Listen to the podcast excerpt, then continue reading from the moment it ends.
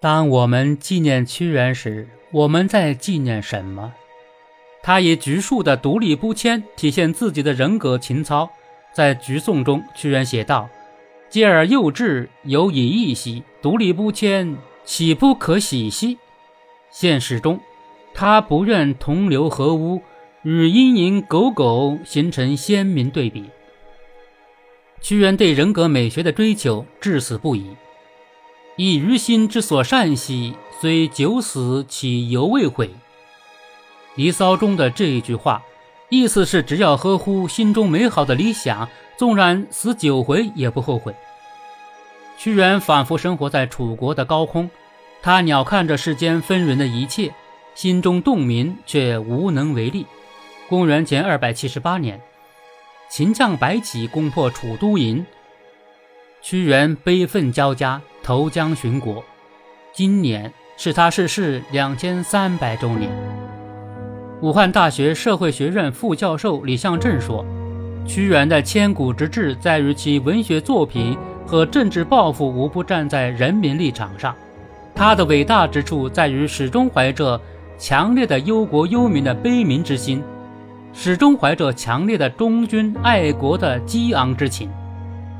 他的事迹和作品之所以能够和民众日常生活结合在一起，并成为一个重要传统节日的主要纪念对象，就是因为他的言行流露了对祖国、对人民、对故土文化无限的爱，其中深深蕴藏着民族精神和文化的持久力量。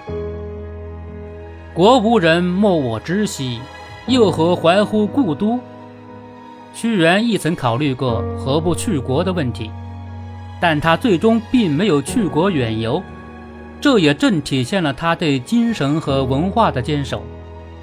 而今，每逢端午节，湖北秭归、湖南汨罗等地都突出祭祀屈原主题，歌颂屈原正道直行、忠君爱国的精神。通过讲述端午节与屈原的故事。开展诗词吟诵和赛龙舟等活动，引导带领公众学习传统文化，厚植家国情怀。今天我们纪念屈原，是纪念屈原代表的传统中国诗人直面生死、敢向未知、勇猛叩击的天问精神。在《长诗天问》中，屈原从天地离析、阴阳变化、日月星辰等自然现象，一直问到神话传说。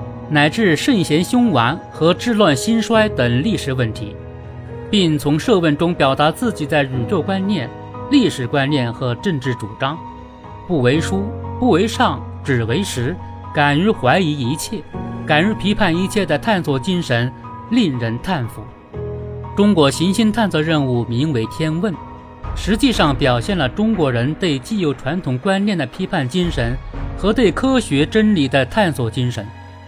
没有对旧有观念的批判，就难以产生新的科学思想。